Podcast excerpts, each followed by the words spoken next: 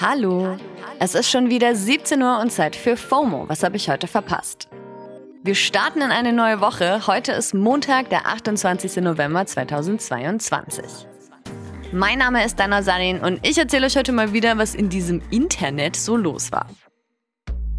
Heute geht es um Fußballspiele, Staatsbürgerschaften, Proteste und einen Orgasmus für die Wissenschaft.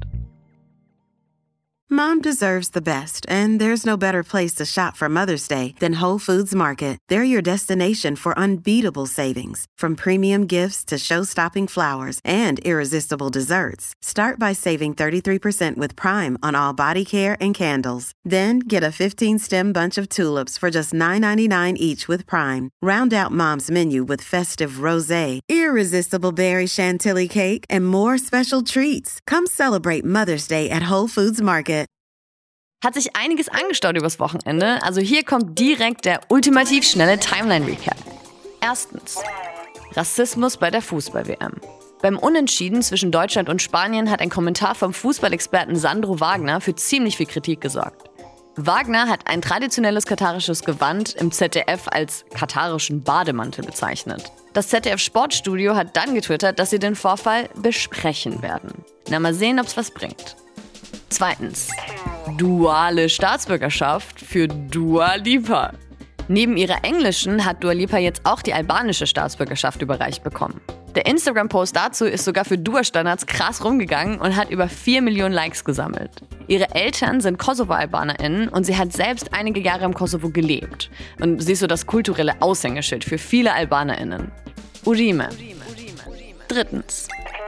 Die Ukraine ist fast vollständig wieder mit Strom versorgt. For now. Kurz nach den schweren russischen Angriffen sind wohl wieder 80 Prozent der aktuellen Stromnachfrage gedeckt. Die Reparaturen am Stromnetz sind aber noch nicht abgeschlossen und der russische Beschuss hält weiter an. Zelensky geht auch von weiteren gezielten Angriffen auf das Stromnetz aus und warnt seine Bevölkerung in einer Videoansprache. Solange sie Raketen haben, werden sie keine Ruhe geben. Viertens.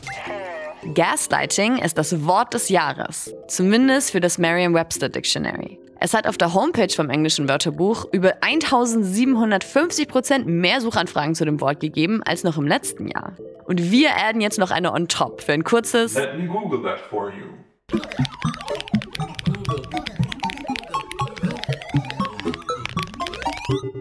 Gaslighting ist eine Form von psychischer Gewalt. Also dabei wird man so stark durch Lügen, Leugnen und Einschüchterung manipuliert, dass man irgendwann anfängt, am eigenen Verstand zu zweifeln. Das war der ultimativ schnelle Timeline Recap.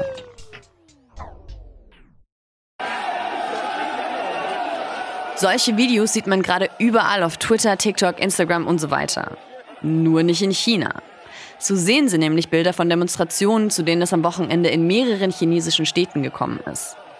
Seit Jahrzehnten hat China eine solche Protestwelle nicht mehr erlebt. Das war die China-Korrespondentin Miriam Steimer heute Morgen im ZDF Morgenmagazin. Sie und andere ExpertInnen sprechen bei den Demos von einem historischen Ausmaß. Grund für diese Wut der Menschen ist die super strenge Null-Covid-Politik der Regierung.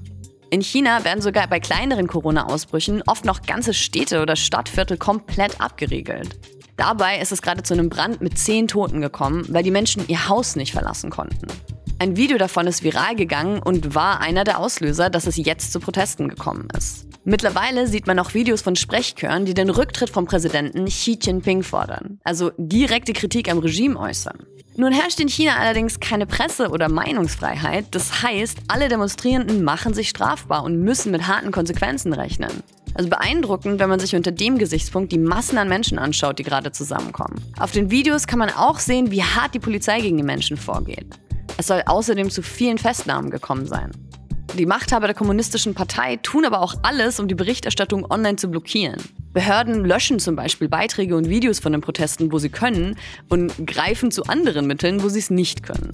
Auf Twitter wurde man in China wohl mit Nachrichten von Sexbots und Wettspiel-Content überhäuft, sobald man nach Städten gesucht hat, in denen Demos stattgefunden haben. Und trotz alledem gehen die Videos gerade zumindest im Rest der Welt rum und zeigen, wie mutig sich die Chinesinnen gegen ein unterdrückerisches Regime stellen.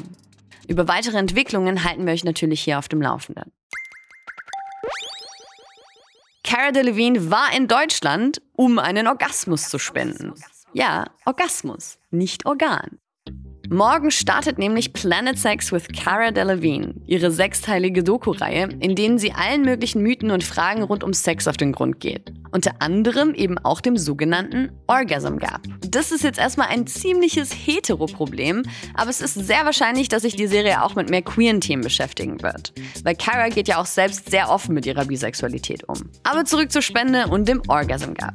Damit ist gemeint, dass Männer bei Heterosex eben viel, viel häufiger zum Orgasmus kommen als Frauen. Kara spricht in der ersten Folge von einer Erfolgsquote von 95% bei Männern versus 65% bei den Frauen. Aber dass tatsächlich 65%, also zwei Drittel der Frauen zum Höhepunkt kommen sollen, stellt sie auch direkt mal in Frage und meint, dass es erfahrungsgemäß eigentlich viel weniger sein müssten. Höchste Zeit also, dass sich da was tut. Eine deutsche Studie erforscht zum Beispiel gerade unterschiedliche chemische Reaktionen im Körper von Frauen und Männern beim Orgasmus. Und genau deswegen war Kara für die Doku in Berlin, um, wie sie sagt, ihren Orgasmus der Wissenschaft zu spenden. Welcome to our sex lab. Start masturbating now. Für die Studie wurde ihr vor und nach der Masturbation Blut abgenommen, um eben zu schauen, was der Höhepunkt auf chemischer Ebene in ihrem Körper auslöst. Die Ergebnisse kann man ab morgen auf BBC 3 oder Hulu sehen. Über ein deutsches Release gibt es gerade noch keine Info, aber zumindest haben wir ja ihren Orgasmus bekommen. Das war's für heute mit FOMO und wir hören uns morgen wieder hier auf Spotify. Ihr erreicht uns wie immer unter FOMO at Spotify.com. FOMO ist eine Produktion von Spotify Studios in Zusammenarbeit mit ACV Stories. Folgt uns auf Spotify und tschüssi.